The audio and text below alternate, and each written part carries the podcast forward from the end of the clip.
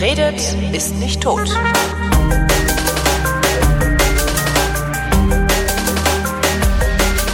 Willkommen zum Politikunterricht, worin Thomas Brandt mich in Politik unterrichtet. Hallo Thomas. Hallo Holgi. Ähm, Thema heute: Sozialisationstheorien. Ja, wir Wie sind immer viele? noch im Bereich Wie viele? mindestens drei. Mindestens drei. mindestens drei.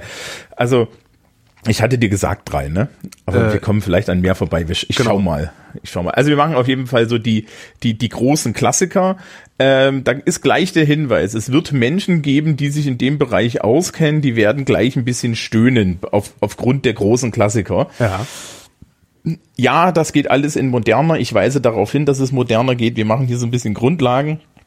Äh, wenn ich das in der Schule unterrichte, weise ich auch darauf hin, dass es moderner ist, äh, geht. Das Problem ist ein bisschen, wenn du Schulunterricht machst, musst du ein bisschen vorne anfangen. Aha. Ja, Wo weil fängst du dann an? Also, ja, du musst dir mal davon ausgehen, dass, äh, dass alle, die da sitzen, dumm sind, also gar nichts wissen. Ne? ja, na, das ist ja gerne ein Unterschied, den ich, den ich mache. Die Leute sind unwissend, dumm sind sie nicht. Okay, ja, genau. Ne? Ähm, ja, genau, das ist das Problem. Die Leute haben keine Vorbildung. Also du lernst, wann lernst du bitte im, im, im normalen Sch im Schulalltag was über Sozialisation? Ja, eher nicht. Ja. Du wirst sozialisiert, aber das, das war's auch. Und deswegen, also wir machen die, wir machen so die drei Klassiker. Das eine ist Piaget, Intelligenzentwicklung. Das nächste ist Sigmund Freud, weil ohne Sigi geht's dann doch nicht. Ja, ähm, keine Sorge. Ich bin da ja, Das also seit kurz. meinem, seit meinem Psychologiestudium bin ich, äh, was Freud angeht, ja äußerst skeptisch. Aber ja. Das, ja, das wird bei uns in der Schule, ähm, wird das auch im Fach Pädagogik Psychologie unterrichtet. Und ähm, ich weise da schon immer auch, auch gerne darauf hin, ich weise auch meine Schüler darauf hin, an der Uni findet Freud eigentlich nur noch in der Vorlesung Geschichte der Psychologie statt. Genau, also Freud, kann man ja auch einfach mal sagen, Freud hat sich weitestgehend geirrt. Allerdings hat Freud die Sprache, also die Begriffe der Psychologie erfunden. Darum sprechen wir heute in Begriffen, die Freud erfunden hat, was die Freudianer in die komfortable Position versetzt, dass alle, die über Psychologie reden, implizit sagen, Freud hätte recht gehabt. Dabei hat Freud geirrt. Ja, Ja, also, also da, ähm, ne, ich spitze zu. Das kann man jetzt sicherlich ausdifferenzieren, wo Freud nicht geirrt hat, aber er hat geirrt. Jung Ja, übrigens auch. So. ja, Zack. ähm, ähm, wir gucken uns auch ein bisschen modernere Entwicklungspsychologen an. Also Piaget ist ja auch einer. Ja. Und ähm, dann als letztes gucken wir tatsächlich auf einen Soziologen, nämlich John Herbert Mead. Mead. Den kenne ich praktisch gar nicht. Das, äh, da bin ich aber gespannt. Das ist relativ einfach. Also, also der Mead ist eigentlich immer so das Einfachste. Ähm, ich würde sagen, wir heben uns den Piaget ein bisschen auf und frühstücken als erstes den Freud weg. Okay. Lecker Freud. das ist immer so. Ihr wollt Ja, alle eure Mutter vögeln. Danke, Herr Freud. Das Schöne ist ja, dass Freud nie an Kindern und Jugendlichen gearbeitet hat und Sondern immer nur ich- an sich selbst. Ja. Auch nicht, ja, auch nicht. Er hat Erwachsene therapiert. Ähm, es gibt tatsächlich einen Fall, wo, der, wo, wo, wo er ein Kind hat. Ähm, den, den erzähle ich gleich, weil das ist herrlich und es ist auch so ein bisschen leider dann so abgeschmackt. Ähm, was man, was man, was man halt vorher sagen muss, äh, die, wir gehen jetzt nicht in die Details, ja, das ist mir zu blöde und ich gehe auch in der Schule nicht in die Details, weil dafür gibt's wie gesagt das andere Fach, die machen den länglich und ich Ja. mache ihn nicht länglich. ja. Ähm, ja, also Sigmund Freud hat die Psychologie erfunden und die Psychoanalyse und ähm, hat sich halt eigentlich primär entwicklungspsychologisch mit der emotionalen Entwicklung besch beschäftigt. Ne?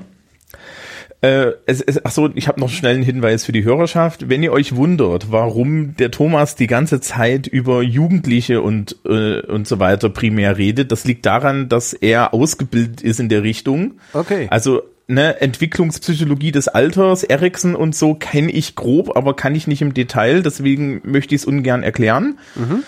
Wer sich dazu berufen fühlt, darf gerne kommen. Alles klar. Ich bin's nicht. Ja, aus Berufsgründen kann ich halt hauptsächlich Jugend- bis Erwachsenenalter. Und dann äh, benutze ich das als Beispiel. Und meine Standardzielgruppe ist jetzt auch Jugend- bis Erwachsenenalter. Ja, das heißt, die fühlen sich davon angesprochen. Ähm, also das dazu die Freud ähm, erkläre ich eigentlich nur als, als so die, die eine Grundidee der emotionalen Entwicklung. Mhm. Ja, du hast ja bei Freud das mit der analen Phase und der oralen Phase ja. und so weiter. Seine Hauptthese finde ich gar nicht so schlecht. Seine Hauptthese ist nämlich, wir haben den Wunsch, selbstzentriert in der Welt zu stehen. Mhm. Und wenn wir das tun, ja, also Freuds zentrale These da ist, das Kind ist egozentrisch. Ja, und ähm, dann stellen wir fest, dass die Welt voller Enttäuschungen ist. Ja. Die Mutter will nicht, der Vater will nicht, alle sind nicht für dich da. Ne? Alle doof, Am Anfang ja. wird wird sich auch um Kinder natürlich größtmöglich gekümmert und dann nimmt es immer weiter ab. Und das führt natürlich zu einer emotionalen Entwicklung, denn dieser Umgang mit ähm, wie gehe ich mit dieser Enttäuschung um, wie verhandle ich mit mir und meinen Gefühlen, wie ich mit der Welt umgehe, das ist natürlich eine Sozialisationsaufgabe. Ja. Ja, das gibt's auch in verschiedenen anderen Varianten. Das findet man zum Beispiel in den weitaus moderneren Entwicklungsaufgaben nach Robert Havikhurst, ja, oder die neue Variante von Hurlmann. Die sagen das auch alle. Also sprich, eine, eine wichtige Sozialisationsaufgabe, Entwicklungsaufgabe ist es, dass du ähm, lernst, mit deinen Gefühlen klarzukommen. Mhm. Jetzt ist da schon das Interessante, dass das ein bisschen unterschiedlich ist, ähm, wie man das macht. Also wir gucken, wenn wir uns so ein bisschen angucken, wie das jetzt in der deutschen Gesellschaft und in, in, in, in deutschen, deutschen Gesellschaftskonstruktionen abläuft, dann müssen wir sagen, unser Umgang mit Emotionen ist großflächig gefährlich. Ja, das ist einer der Hauptgründe, warum Menschen äh, Burnouts bekommen und Ja. ähnliche Dinge, weil ähm, aus verschiedensten Gründen wir eigentlich einen schlechten Umgang mit Gefühlen haben. Ja. Wir reden Ja? jetzt von gesunden Menschen. Also wer Depression hat, also tatsächlich eine Funktionsstörung im Gehirn hat, der ist sowieso nicht in der Lage, das zu tun. Ne? Wir reden also von Ja, genau. Ja. Also ähm, und und tatsächlich auch die Menge an Depressionen nimmt ja zu. Ja. Und einer der Gründe ist dann wiederum, dass eben viele Menschen ähm, eigentlich in ihrer Sozialisation keine guten Methoden bekommen haben, mit ihrer Gefühlswelt besser umzugehen. nimmt, das, das, nimmt so gesehen tatsächlich die Menge an Depression zu oder nimmt nur die Menge der Diagnose zu? das, ich glaube, die ist ja- Menge der Diagnose Es ist ja, nimmt es ist ja biochemisch, also es ist ja Hirn kaputt. Es ist ja eine echte Krankheit, Depression. Ähm, wohingegen also ein Burnout äh, ja tatsächlich eine vorübergehende, wie auch immer geartete Störung ist. Ja, also, so, ich glaube, nach der ICD-10 gibt's halt irgendwie ähm, ähm, einmal die die die Nummer mit mit dem ähm, mit der Gehirnchemie, Ja. wo du dann halt auch dauerhaft ne, Serotonin wieder Aufnahmehämmer und so und so nimmst.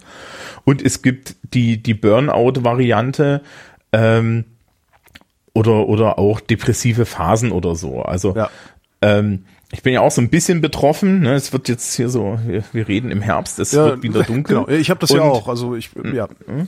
Und ähm, ich muss dann halt auf mich aufpassen. Ja. Und es gab Zeiten in meinem Leben, da habe ich nicht auf mich aufgepasst und es ist ernsthaft gefährlich gewesen. Ja, das- ist So. bei mir auch über viele Jahre, also bestimmt 10, 15 Jahre hinweg, ähm, ist es, habe ich auch so wenig auf mich aufgepasst im Herbst und im beginnenden Winter, dass ich wirklich ja, wie nennt man das, autodestruktiv geworden bin. Also nicht, dass ich mich jetzt irgendwie, dass ich jetzt nur noch unangeschnallt mit Vollgas über die Autobahn oder sowas gefahren bin, sondern ich habe, ähm, was ich getan habe, insbesondere meine Arbeit, für so sinnlos gehalten, dass ich mich tatsächlich beim Radio um Kopf und Kragen moderiert habe. Ich habe Sachen im Radio erzählt, die man eigentlich nicht im Radio erzählen sollte, wenn man seinen Job behalten will. Also auch einfach an Haltungen gehabt, äh, Umgang mit der mit Hörern, Umgang mit Themen, Umgang mit äh, allem. Das ist ja, das ist wirklich sehr gefährlich. Wie hast Ja, was und- hast du gemacht? Wie passt du denn jetzt auf dich auf? Ähm, och, ich Obwohl hatte gehört Hilfe. nicht hierhin, ne? Ge genau, gehört nicht hierhin. Also, also ich kann, ich kann so viel sagen. Ähm, äh, eine meiner größten Hilfen Ja. sitzt gerade neben mir und möchte dringend mit einer Socke spielen. deine Frau. Äh, richtig, die Frau im Hause, Flocke. Ja, also äh, ich bin an ich bin an Flocke eher, ja gekommen, weil eine Freundin von mir den den den den Hund abgegeben hat Ja. und ihn an mich abgegeben hat, weil sie dachte, der dicke Mann kann Freundschaft gebrauchen. Ja. Ähm, das ist jetzt gemein, nein, aber das ist ich ich war wahrscheinlich auch die die beste Wahl. Ähm, und äh, tatsächlich allein die Tatsache, dass ich regelmäßig rauskomme, hilft mir schon mal. Und viel Sport machen und so. Also ich, muss, ich muss dem Hund die Socke wiedergeben, sonst ist er unglücklich. Ähm, ja, also aber sowas, ne? Also Umgang mit Emotionen. Und da kann ich für mich persönlich sagen, ist tatsächlich ein, ein Grund gewesen, seitdem ich da, da ein bisschen was drüber gelernt habe und über mich gelernt habe, geht's halt besser. Mhm. Also ist ist so Freud als unser Einstieg in Sozialisationstheorien wichtig, weil ähm, er die erste Theorie dazu hatte. Mittlerweile gibt's modernere Theorien mhm. und ich freue mich auch gerne, wenn, wenn man da noch äh, in den Kommentaren noch ein paar dazu zu nennt. Das finde ich total super.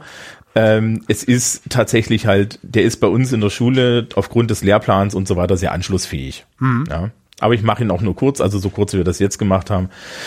Ich frage bei niemandem ab, was die anale und die orale Phase ist. Das ist alles Kokolores. Ja, ja also ich habe das noch lernen müssen damals äh, in mhm. Grundkurs Pädagogik. Ja. Ja, also du, in, in, im, im Pädagogik-Psychologiefach finden sie das auch wichtiger und dann kriegst du dahinter wieder so Texte vorgelegt in den Ja, aber vor 30 Jahren, vor 30 Jahren war das, war das noch, da, da war das noch richtig, also da war das noch die Wahrheit, was da erzählt wurde. Ja, interessant. Aber also ich, ich, ich, ich sehe dann über die Schulaufgaben und so, und da steht im Schulaufgabentext dann auch mal sowas drin wie ähm, ja, das Kind wurde ab, wurde, wurde anständig abgestillt. Und dann denke ich mir, ja, das Kind hat ein soziales Problem, ja. Also das ist, ist vollkommen egal, wann er das Fläschchen abgenommen bekommen hat, aber das steht dann halt da drin, damit die Schülerinnen und Schüler das nach Freud. Ja. Äh, damit, damit, damit, damit dann, dass du das mit Freud analysieren kannst. Okay, weg von Freud hin in die etwas größere Moderne der Psychologie. Mhm. Jean Piaget. Sagt er dir was? Müsste dir was sagen? Äh, nur der Name. Und das okay. wahrscheinlich auch eher von Audemars Piaget, äh, was ein sehr berühmter Uhrenhersteller ist. Aber ja. Äh, Jean Piaget, Schweizer, mhm. ähm, ist berühmt für das, was wir jetzt machen. Nämlich, er hat so die, die immer noch den Standard der Intelligenzentwicklung. Ja, das Schlimmste entwickelt. ist, es ist übrigens Audemars Piguet, nicht mal Piaget. Okay. ähm, also zu Piaget, wir machen den, wir machen gleich den, den Kritikteil vorne weg. Ja. Die Theorie hat er primär entwickelt, indem er seine eigenen Kinder beobachtet hat. Die Gruppe war also nicht groß. Ähm, Kontrollgruppe gab's auch nicht. Und, aber interessanterweise und, funktioniert's. Und die Prämisse, und die Prämisse war, Kinder gehorchen nie. So. Nee, also es ging ihm tatsächlich um Intelligenzentwicklung. Okay. Ja. Können wir kurz klären, was ist Intelligenz? Äh, das ist eine gute Frage. Was ist denn eigentlich Intelligenz? Intelligenz ist, was der Intelligenztest misst. Okay, so. Aber es, es gibt doch sicherlich auch ein allgemein, eine allgemeingültige Definition von Intelligenz, oder? Also insoweit ich weiß, Fähigkeit zur Selbsterkenntnis oder so? Also das mit dem, ja, das mit dem Intelligenztest ist tatsächlich das, was in den, in den Psychologie-Lexika steht. Ähm, weil es, es gibt keine Einigung. Also Intelligenz ist im Endeffekt die, deine Fähigkeit, äh, abstrakte Probleme zu lösen. Ja. ja? Wir gucken uns das jetzt im Ende, äh, ich sag viel im Endeffekt in letzter Zeit, fiel mir auf. Äh, wir gucken uns das jetzt einfach mal bei Piaget an, dann wird es eigentlich klar, was damit mhm. gemeint ist. Okay. Ähm, Piaget sagt, wir haben vier Stufen der Intelligenzentwicklung, die bauen aufeinander auf und müssen nacheinander auch erfüllt werden das ist tatsächlich immer noch so ein bisschen die Basis und ich kann so viel aus dem Arbeitsalltag sagen, äh, das funktioniert auch halbwegs. Ja? Ähm, er fängt halt beim Kind nach der Geburt an und dann hast du erstmal das sensomotorische Stadium. Mhm. Wenn du so ein Baby hast, ist das erste, was das Baby macht, ähm, es versucht die Welt durch Greifen zu begreifen. Jo. Also sprich, es geht erstmal darum, ich habe jetzt hier so mein Sensoriksystem, so Augen, Hände, ja, äh, ich stecke alles in den Mund, was bei drei nicht auf den Bäumen ist. und so weiter. Das ist die sensomotorische Phase, ist so 0 bis 2 Jahre grob. Mhm. Ja. Und in der sensomotorischen Phase äh, ist halt diese Erforschung der Welt drin. Eine der wichtigsten Sachen, die Kinder dort lernen und auf die ich dann auch immer kurz abhebe, ist Objektpermanenz. Das ist jetzt wichtig für schlechte Menschen. Mhm. Kindern bis zu ungefähr acht Monaten kann man problemlos den Lolli klauen, weil für Kinder bis zu acht Monaten nichts außerhalb ihres Sichtfelds existiert. Ah. Also, ähm, ich habe ja hier mein persönliches Hauskind, mein fälliges. Mhm. Ja. Ähm, mein Hund hat Objektpermanenz. Wenn ich dem jetzt die Socke, die er mir hier hingelegt hat, wegnehme und die hinter den Rücken leg, äh, hinter den Rücken nehme, läuft der Hund um den Tisch, äh, um den Stuhl rum und nimmt die Socke. Ja. Das ist Objektpermanenz. Also der Hund weiß, dass wenn ich jetzt ihm die, den, die Socke auf den Rücken lege, dass da eine Socke ist. Wenn du keine Objektpermanenz hast, wie ganz kleine Kinder, dann greifen die nicht hinterher. Die Ja. laufen, die, also du nimmst ihnen den Lolli aus dem die- die Sitz, sind- sie nehmen ihn nicht mit. Die heulen dann rum, aber äh, können nichts dagegen tun, sozusagen. Nee, genau, die, die heulen auch nicht lange rum, weil es existiert halt einfach nicht mehr. Ja, ja. Ja. Ähm, äh, was auch das erste ist, ist, das ist, ist auch so ein Klassiker, Fremdeln. Das kennen eigentlich alle Eltern. Das ist auch in dem Alter zum Beispiel, das ist so, äh, äh, dass auf einmal Kinder fremde Menschen und ähm, äh, äh, vertraute Menschen unterscheiden können und dann auf einmal nur noch vertraute Menschen angelächelt werden und solche Ja. Sachen.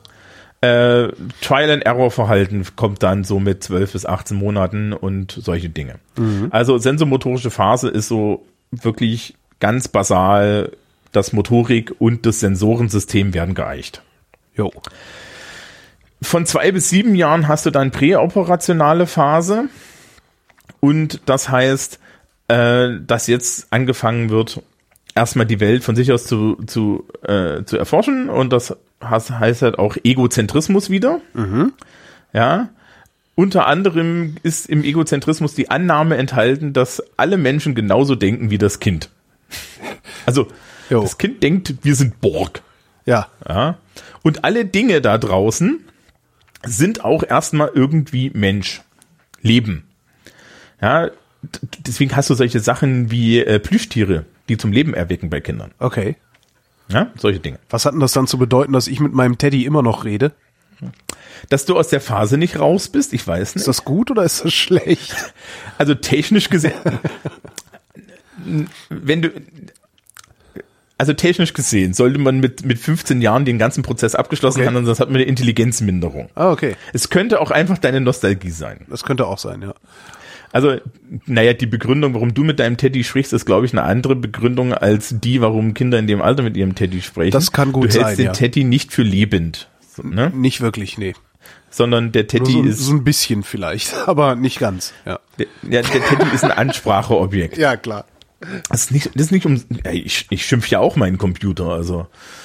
Ja gut, aber der, der legt ja tatsächlich auch ein Verhalten an den Tag. Mein Teddy nicht, der sitzt einfach nur da und hat keine Sorgen. Was an sich schon eine Unverschämtheit ist. ja, siehst du, legt doch ein Verhalten an den Tag. Unbesorgtheit. Ähm, also solche Dinge passieren in der präoperationalen Phase. Kinder in der präoperationalen Phase zum Beispiel äh, stellen dann halt fest, dass bestimmte Dinge nicht leben. Ja. Ja. Ja. und, und unterteilen dann Objekte. Was auch dann anfängt, ist zum Beispiel, dass Kinder dann in der Lage sind, ähm, so Stäbchen in der richtigen Reihenfolge zu ordnen. Ja, dass du dann am Anfang gibst du den äh, gib- gibst du Kindern ja solche Spiele auch gerne wie diese diese diese Häuser, wo man oben so Klötze reinwerfen kann, ne? Ja. So. Und wir denken so, hä, was ist denn das für ein Scheiß? Und das fordert aber tatsächlich Kinder in dem Alter furchtbar heraus, weil diese Zuordnungsfähigkeit, die, die erlernen wir. Ja. Und das ist eine Intelligenzleistung, ja. Das ist also tatsächlich Teil der Intelligenzentwicklung. Ja.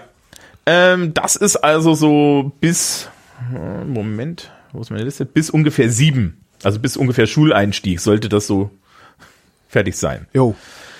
Äh, dann kommt konkret operationale Intelligenz. Konkret operational ist das, was wir ähm, bis so zum 11., 12. Lebensjahr finden. Ähm, das ist der Ansatz von abstrakten Denken, aber immer mit Bezug äh, zur Realität. Also es ist schwierig, dann immer noch für die Kinder und Jugend, also es sind immer noch Kinder, ähm, tatsächlich herauszufinden, dass es da draußen Dinge gibt, die rein abstrakt sind. Ja?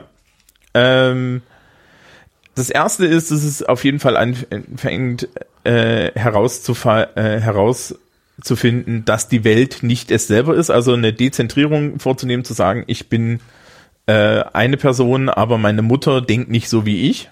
Ja. Und das ist natürlich auch was, das man dann in der Schule zum Beispiel als Sozialisationsinstanz gut lernt, weil man hatte mit ganz vielen anderen Kindern zu tun. Es fängt aber schon auf Kindergärten an. Ja, im Kindergarten und so weiter an. Also auf, auf Spielplätzen auch.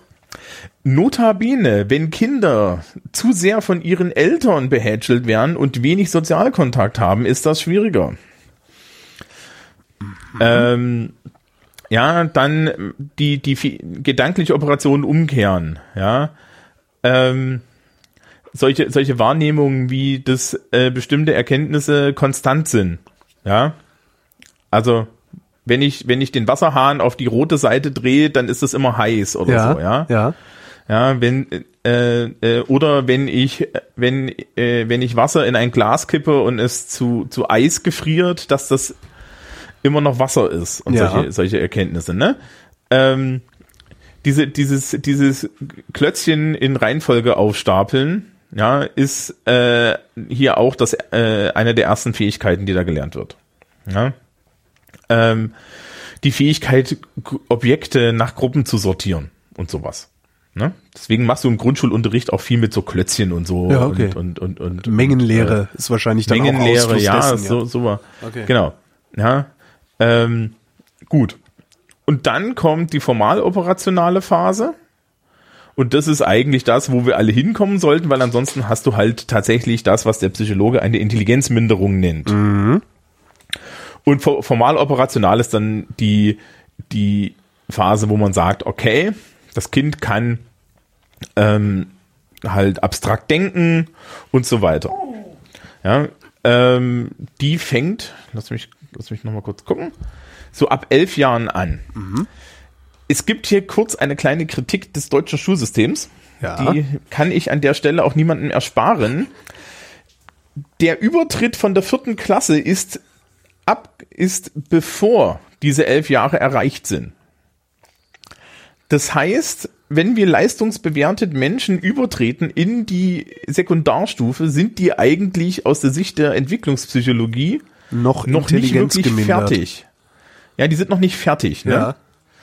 Ähm, es gibt Gründe, warum Menschen, äh, Jugendliche eigentlich erst im Alter von 15 Jahren für solche Tests wie PISA herangezogen werden. Das Hauptargument ist tatsächlich, dass man sagt, dann sind die äh, in einem Zustand, wo wir davon ausgehen können, dass sie stabil sind und äh, sich nicht mehr so groß verändern. Ja. Und deswegen wird das mit 15 gemacht und nicht mit 11. Ja. Also es gibt natürlich Studien auch mit, mit, mit, mit äh, jüngeren Kindern, aber da wird dann immer auch darauf geachtet, dass man irgendwie da diese, diese Abweichung eigentlich mit drin hat. Ne? Also du musst dann immer drauf, äh, du musst dann immer darauf achten, dass du ja keinen Schluss ziehst. Ist übrigens eine Standardfrage in, äh, in meinen Sozialkundearbeiten. Also ich frage das hin und wieder. Ja, so beurteilen Sie das Bildungssys äh, diesen diesen Übertritt im Bildungssystem in Bezug auf die äh, Erkenntnisse der Entwicklungspsychologie. Also die Leute immer bass erstaunt. Ja. Ja, also tatsächlich bis zur sechsten Klasse zu warten wäre vielleicht schlauer. So, so viel dazu. Pet Peeves. Bitte was? Pet, was? Ein Pet Peeve. ein, das ist ein ich glaube, es ist Englisch für Dinge, die, mir- die, die, die dir immer auf den Sack gehen. Ach so. Ja, es heißt das Blog, sowas. Ja, okay. Es heißt auch das Blog. Ja, natürlich. Ähm, und das ist Piaget. Mhm. An Piaget hängt äh, Laurenz Kohlberg hinten dran. Habe ich auch noch nicht der- gehört, nee. Lawrence Kohlberg ähm, ist für uns Sozialkundelehrer total spannend und ich glaube, wir haben auch zwischendrin schon mal drüber geredet. Kohlberg hat ähnlich wie Piaget eine Stufentheorie entwickelt. Allerdings geht es bei Kohlberg nicht um Intelligenz. Ja, und wir wissen jetzt eigentlich, was bei Kohlberg, äh, am Ende von Kohlberg, was Intelligenz ist, nämlich die Fähigkeit, abstrakte, Han äh, abstrakte Denk Denkoperationen zu vollbringen. Ja. Ähm, Kohlberg hat sich beschäftigt mit Moral. Und zwar mit der Entwicklung des moralischen Denkens. Und hat da auch eine schöne Stufentheorie gemacht und die hält bis heute auch. Halbwegs. Das sind, das sind sechs Stufen. Und, im, und man kann das grob zusammenfassen. Also Kinder oder Menschen entwickeln äh, ihre Moralentwicklung auch aus so einer egozentristischen Perspektive auf eine globale Perspektive. Ja.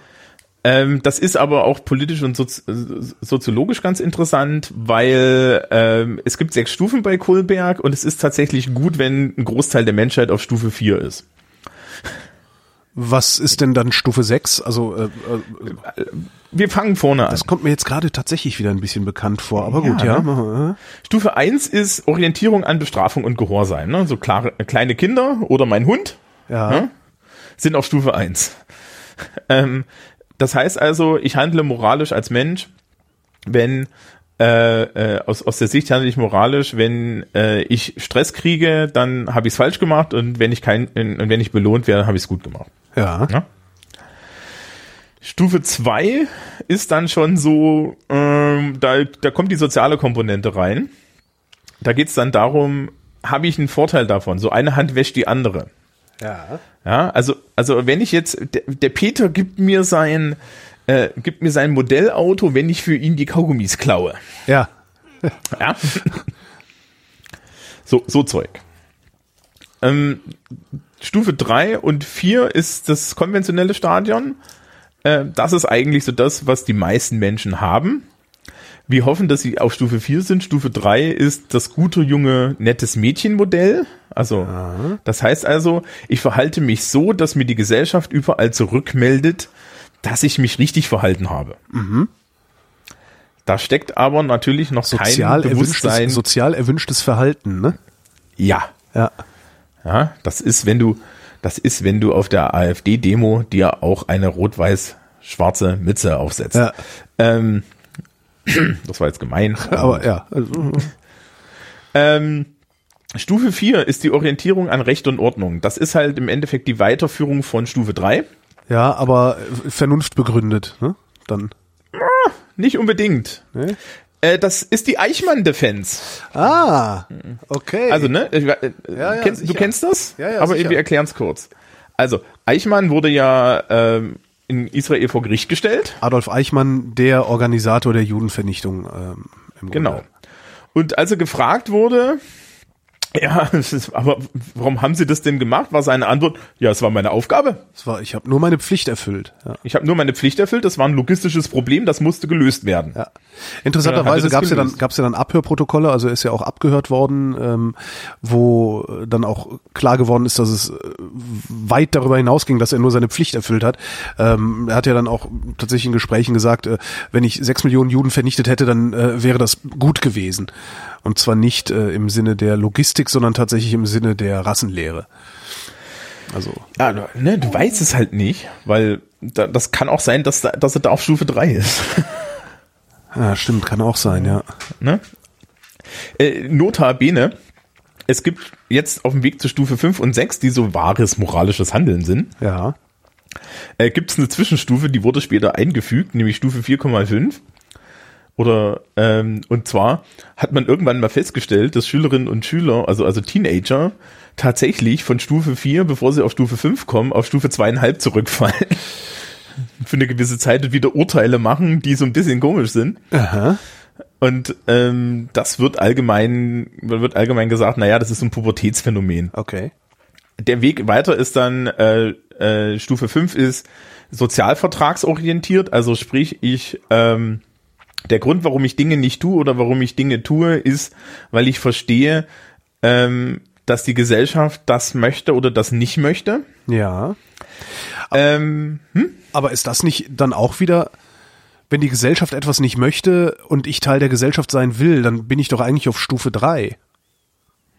Nee, da bist du einfach, äh, bei- Stufe 5 erkennst du, was das ist. Also Ah, Das okay. ist der Unterschied. Stufe 3 ist nur, dass alle anderen dir, äh, dass, dass dir gesagt wird, das hast du gut gemacht. Okay, verstehe, ja. Und es ist für dich vollkommen irrelevant, warum. Stufe 5 ist, ich mache das, weil ich, erka ja, weil ich ähm, erkannt habe, welche Standards das sind und an die halte ich mich. Jo. Also zum Beispiel, ich breche nicht, also nach Stufe 3 nicht einbrechen ist, weil ich bin ein böses Kind, wenn ich einbreche. Ja. Stufe 4 nicht einbrechen ist ja, es ist verboten. Ja. Stufe 5 nicht einbrechen ist, weil ich auch nicht will, dass bei mir eingebrochen wird. Richtig.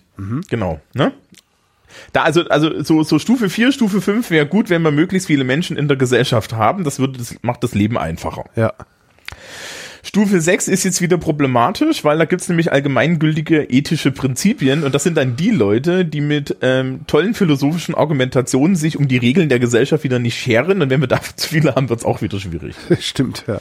Ja, äh, insbes insbesondere ist da das Problem, dass ähm, du dir nie sicher sein kannst, ob die Person tatsächlich ähm, da auf dem Level ist oder ob das nur vorgeschützt ist. Ne? Also Ja. das, es braucht dann halt auch Diskurs daran und das ist nicht so, so ganz so einfach. Aber das ist die die die Moralentwicklung. Ähm, das ist zum Beispiel im Sozialkundeunterricht wichtig, sowas zu machen, weil wir haben ja die Aufgabe, die Leute zur politischen Urteilsbildung anzuregen.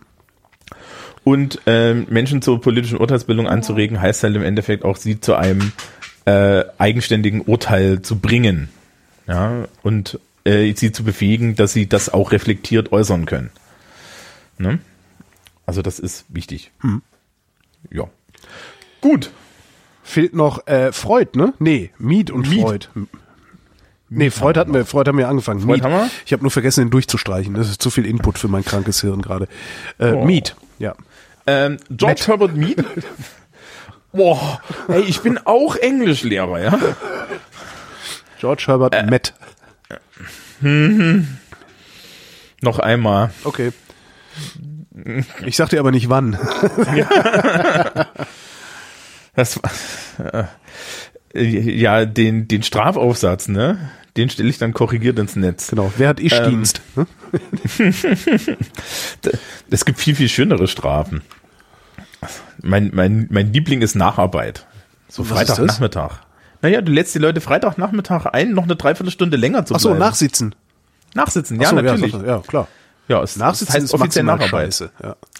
Ja, deswegen machen wir das ja. Verweise werden nur unterschrieben. Mein ein Großteil meiner Schülerschaft ist über 18. Ja. Ja, ja na, aber auf Freitagnachmittag, da kommt immer dieses Argument, aber Herr Brand, Hast du überhaupt, Sie- bist, darfst du das überhaupt? Also, ach, ich darf das immer noch. Das ist so super. Das finde ich ganz cool. Also, weil ich würde ja annehmen, dass wenn der Lehrer sagt, du kommst am Freitag um, um, um 17 Uhr, sage ich halt, nein, mache ich halt nicht. Äh, das hat tatsächlich, das ist unentschuldigtes Fehlbleiben der Schule. Das ist ein Verweis. Und wenn Ah, du das okay. mehr als einmal machst, ähm, bringt dir das echte Probleme. Okay. Insbesondere, weil unentschuldigtes Fehlbleiben vom, vom Unterricht äh, bei uns so ist, wenn du mehr als fünf Tage unentschuldigt fehlst, wirst du nicht mehr zur Fachabiturprüfung zugelassen. Okay. Ja, es ist romantisch. Ne? Aber trotzdem darf die Exekutive, deren Teil du ja bist als Beamter, nicht willkürlich handeln. Du kannst jetzt nicht sagen, so, ihr kommt jetzt zur Strafe alle Samstag um, um acht und wir machen hier mal, ja, kriege ich Ärger wegen ja, Verhältnismäßigkeit. ja, ja. Obwohl, Äh, obwohl so echt gute Filme entstehen, ne? Breakfast Club ist ja sowas. Äh, ich muss, ich muss das auch vorher ankündigen und so. Mhm. Und mein Liebling ist ja immer, dass ich tatsächlich gesagt habe, ja, aber sie wollen doch selber nicht länger bleiben. Und ich sage dann nur Kinder. Also ich habe ein Handy mit Spielen. Es hat keiner gesagt, dass ich da irgendwie mitmachen muss. Ihr macht Aufgaben. Genau. Ja? Ähm, es ist, es ist sehr selten mittlerweile und ist auch nicht, nicht, nicht, nicht angebracht. So, Miet. Miet. Ähm, ist der einzige Soziologe eigentlich in unserer Liste. Ähm, und bei Mead geht es um die Interaktion. Ja, den, den, den, die, die grundlegende Theorie ist, Menschen lernen soziale Interaktion darüber, dass sie soziale Interaktion spielen. Also sprich, er legt die Betonung auf das Spiel. Zum Beispiel ganz klassisch Mutter, Vater, Kind spielen von kleinen Kindern. Das ist dann immer das Beispiel, ja, wo dann ähm, die Kinder soziale Rollen erproben und soziales Rollenverhalten. Dann geht es bei Mead aber auch darum, um den signi- significant other, ja, um den signifikanten anderen, der für mich wichtig ist. Ja. Und dessen Rolle einzunehmen und sich in den hineinzuversetzen, um dann mit ihm besser kommunizieren zu können, ist so der zentrale Teil der Theorie. Ja? Also es geht da um die Interaktion. Ja, den, den, ich habe meinen signifikanten anderen und ähm, versuche dann auch mit dem so zu kommunizieren, dass eine Kommunikation zwischen uns beiden stattfindet und dass wir irgendwie auf einen, auf einen guten Fuß kommen. Ja. Das ist so die grundlegende Idee. Ja. Ähm, das ist natürlich dann auch noch ein bisschen ausdifferenzierter. Äh, die, das Spiel geht dann irgendwann über in, in, in irgendwelche Wettkampfspiele bei ihm und dann ähm, Ja, dann geht dann geht's auch darum, dass man da irgendwie Konkurrenz mitlernt und und solche Sachen. Also es geht ihm um die interaktionelle Seite des ähm, des äh, der, der, des Sozialisationsprozesses. Ja, also wie wie stelle ich meine so, äh, äh, Sozialisation in der Interaktion dar? Also ja, der ist relativ spannend, der funktioniert auch rela äh, relativ gut auch heutzutage noch. Und das ist auch für Lehrer manchmal ganz spannend zu wissen, wie das funktioniert, weil ähm, du merkst es, also du, du merkst auch bei Kindern, die, die so im Alter sind wie meine, ähm, dass teilweise äh, Schule als interaktionelles Spiel verstanden wird, in dem es nur wichtig ist, die richtigen Dinge an der richtigen Stelle zu tun und zu sagen und man gewinnt das Spiel. Ist das prüfungsrelevant? Oh, hör mir auf. Ich kann, also, Ja, aber das ist Ähm, das ja, ist ja genau das. ne? Ja, ja, oder, oder, oder, oder halt tatsächlich irgendwie, äh, ich weiß, Lehrer XY hat eine bestimmte Meinung und dann sage ich die oder sowas. Ja. Ja. Ähm, oder ich bin ein braves, ne, ich bin dann irgendwie auf irgendeine Art brav oder ähm, äh, ich, äh, ich möchte meine Noten auf eine bestimmte Art strukturieren und lauter solche Sachen. Ne? Aha, Wo dann die Leute also das, das, das Spiel spielen, um zu versuchen, dass sie den Inhalt nicht haben zu müssen. Ja, schade nur, dass wir darüber auch Bescheid wissen. Ja. Ähm, und das heißt, dass du dann halt den also ich bin ja ein großer Fan von umgekehrter Psychologie, was übrigens solche Sachen angehen. Ne? Also wenn also Schülerinnen und Schüler ganz offensichtlich bestimmte Dinge von mir wollen, mache ich immer das Gegenteil. Okay. Ja, aber damit bist du ja dann auch ähm, ähm, ähm, vorhersagbar, oder nicht? Jein. Äh, also der Klassiker ist, der Klassiker ist jetzt so, bei uns gibt's ja diese unangekündigten Tests, ne? Ja. Und ähm, dann ist Variante 1, äh, das, also blödeste Sache, die man tun kann, ist mich fragen, ob wir einen schreiben, weil die Antwort ist immer ja. Ja. Oder immer nein, kann man sich aussuchen. Und ähm, ich hatte, ich hatte mal, ich hatte mal eine Klasse, da kam, also es war eine siebte Klasse im Referendariat, da kam der, der eine Junge jeden Tag rein und fragte mich, schreiben wir heute eine Ex? Und ich sagte, habe jedes Mal ja gesagt. Ja. Und beim zwölften Mal oder so, schreiben wir heute eine Ex? Ja, und rückt doch mal die Tische auseinander. Boah! Und ich dachte Ja. mir so, ja, Alter, irgendwann ist es auch mal wahr. Genau. Ähm, ja, und was dann halt passiert ist, so, so, so, die Standardantwort darauf, die Frage ist eigentlich, wieso möchten Sie? Und dann so, nein, nein, nein, nein, nein. Und dann, dann fange ich halt laut, laut an zu denken, nachdem, boah, wissen Sie, ist eigentlich eine gute Idee. Ja, worauf Und dann hassen ihn alle anderen, ne? Ja. Ja, ja, die, die Schü- Schülerinnen und Schüler fangen dann mit umgekehrter Psychologie an und sagen, ach, ach, dann schreiben Sie ruhig, wir sind ja vorbereitet. Und ich sage, na, wenn Sie das wollen, ist das doch noch besser. Dann, Genau. Ne? so. Super. Aber ist doch eigentlich in dem Moment, wo du anfängst, diese, diese äh, Pseudodiskussion zu führen, weiß man doch eigentlich, dass es nicht passieren wird, oder? Ähm, doch. Also, ich kann dir sagen, mit einer Wahrscheinlichkeit von 25 Prozent führt diese Diskussion dazu, dass ich auf dem Weg nach Hause mir überlege, ach ja. Und so eine Ex zu erstellen dauert zwei, zwei Stunden ungefähr. Ja, Die zu kopieren, zehn Minuten. ja. Die schreiben zu lassen, 20 Minuten. Sie zu korrigieren, nochmal drei Minuten. Danach habe ich eine Note, die ich eh brauche. Okay. ja, okay. Und am nächsten Tag, wenn wir die geschrieben haben und alle da sitzen und irgendwas an die Wand schmeißen und sagen, aber sie, ja, aber wir haben gedacht, wir schreiben keine, dann kannst du noch sagen, ja, aber sie haben doch gestern gesagt, dass sie eine wollen. Ja. Technisch gesehen ist das Gehirnwäsche, aber Aber du bist halt der Chef. ja, aber es ist es, also es ist halt äh, das einzige, was man daraus lernen sollte, ist stelle keine Fragen, deren Antwort du nicht hören möchtest. ja. es ist meine Aufgabe, diese Teile zu schreiben, überlass es mir doch. Ich mache das schon. Und du bist so oder so Opfer als Schülerin oder Schüler. Ja? Es ist, es ist ja so. Ja, ich schieß dich damit über den Haufen oder ich schieß dich damit über den Haufen. Also, ne? Das, es wird halt, es wird sich nicht ändern. Aber Ja. es ist trotzdem ein Spiel, das gespielt wird und da sind wir dann wieder bei Interaktion, ja, beim interaktiven Lernen. Und das hört laut Miet auch nicht auf, sondern wir haben das ja immer wieder.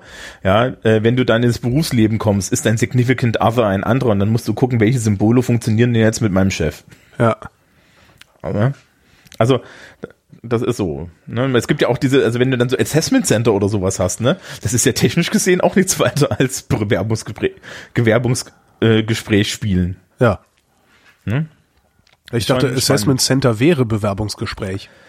Ja, nein, das Lustige ist, dass es das die Assessment Center mittlerweile zum Üben gibt. Ach, Also wir machen sowas, wir machen so, in der Aha. Schule gibt's das teilweise, dass dann mit den ich habe sowas noch nie gehabt. Ich habe ja auch noch nie ein, ein seriöses Bewerbungsgespräch gehabt bei einer seriösen Firma irgendwie. Das. Nachdem das bei mir noch ein bisschen peinlicher ist, wie ich an meinen Job gekommen bin. Also ich habe einen Anruf gekriegt und hat mir gesagt, sie haben den. Keine Ahnung. Glaub, ja, bei so Medienleuten ist es halt auch immer ein bisschen anders. Also ja, egal. Ja. Gut. Das sind eigentlich alle so die großen Theorien, die ich so kenne. Ja. Ähm, was ich habe ihn vorhin erwähnt, den Heavy Cursed, der ist eigentlich so so mittlerweile das, was man als Pädagoge verwenden sollte. Ja. Der hat halt so eine große Liste an Aufgaben. Ich habe das auch da, wenn da zum Beispiel guckt, da werden halt einzelne Aufgaben formuliert. Ja. Äh, für also eine Entwicklungsaufgabe in der Adoleszenz ist Aufbau eines Freundeskreises. Ja, zu Altersgenossen beiderlei Geschlechts werden neue, tiefere Beziehungen hergestellt. Das sollte man irgendwie zwischen 12 und 18 Jahren hinkriegen. Jo. Ja, Aufnahme intimer Beziehungen zu einem Partner. Ne? Solche Sachen sind dann so Adoleszenzaufgaben. Von 18 bis 30 im frühen Erwachsenenalter wären Aufgaben Berufseinstieg, Auswahl eines Partners mit dem Partner leben lernen. Das finde ich schön. Ja, was macht man, wenn man da nicht, äh, wenn man da nicht rechtzeitig mitgemacht hat, ne? Was mit dem Partner leben lernen. Ja, zum das ist auch eine Beispiel. schöne Entwicklungsaufgabe. Ich, ich, ich tu das ja noch. Also mit dem Hund. Ja. Ja, also äh, ich glaube aber, da ist es auch so, das ist nicht zum Abhaken gedacht, ne? Klar. Weil du kannst ja, du kannst ja auch ohne Partner leben lernen. Ja, aber vielleicht willst du nicht ohne Partner leben und wenn du, ich sag mal, das Zeitfenster verpasst hast, in dem es, also so interpretiere ich das gerade auch, das Zeitfenster verpasst hast, in dem es dir am leichtesten fällt, weil alle anderen das ja auch machen, ja, wird es umso schwieriger. Also versuch einfach mal mit, versuch einfach mal über 40 neue Freunde zu finden. Ja, also ich merke das auch so. Ich bin ja, ich gehe ja streng auf Ende 30 zu. Ja. Und ähm, ich bin von, von irgendwie solchen, ah, mit jemandem zusammenziehen, Mhm. bin ich mittlerweile schon solide im, ja, also Partner ist ja ganz nett, aber ich hätte schon gern getrennte Wohnungen. Aha. Ja, also das ist einfach so, die, die Menge an Menschen, die ich mir vorstellen könnte, mit denen ich zusammenlebe, ist sehr, sehr klein. Ja. Und das kann tatsächlich auch zu einem Problem werden. Ja, vor allen Dingen, wenn die anderen den Wunsch haben. Ja. Ne? Also für mich war Tom, auch für dich selbst, weil äh, irgendwann kommst du vielleicht auch in einen Zustand, wo es dir einerseits nicht reicht, nicht mit deinem Partner zusammenzuleben, andererseits es aber für dich unvorstellbar ist, mit ihm zusammenzuleben. Und dann hast du so einen Double-Mind-Effekt und der ist halt auch nicht schön. Ja, und das dauert lange, Ja. da wieder rauszukommen. Aber ich habe jetzt ja Lass schon dir mal das geübt. gesagt sein. Ja. Also, also ich habe jetzt schon mal geübt, das, Ja. Mhm. das mit dem Hund. Also das ist tatsächlich für mich noch eine Entwicklungsaufgabe gewesen, auf ein, ein lebendes Wesen aufzupassen. Ja, wenn es eine Partnerin ist, äh, die kann sogar auf sich selbst aufpassen. Was es nicht unbedingt einfacher macht übrigens. Ja. ja, da ist auch die Interaktion ein bisschen komplexer. Ja, genau. Ja, ähm, ja das sind die Sozialisationstheorien. Entschuldigung. Ist das prüfungsrelevant? Ähm, das ist erstaunlicherweise bei mir prüfungsrelevant. Gut, dann äh, werde ich mir das ordentlich notieren. Vielen Dank, Herr Lehrer, Ja. und vielen Dank, Publikum, für die Aufmerksamkeit.